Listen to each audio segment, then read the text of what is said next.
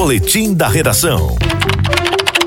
Muita gente, principalmente na região metropolitana de João Pessoa, comemorou a redução do ICMS sobre o combustível. Por quê? Porque está pagando menos de R$ reais no litro da gasolina. Apesar desse seu cenário de João Pessoa e de algumas cidades localizadas na região metropolitana da capital, tem município na Paraíba onde o consumidor ainda precisa pagar mais de seis reais para um litro de gasolina. É isso, Roberto Targino?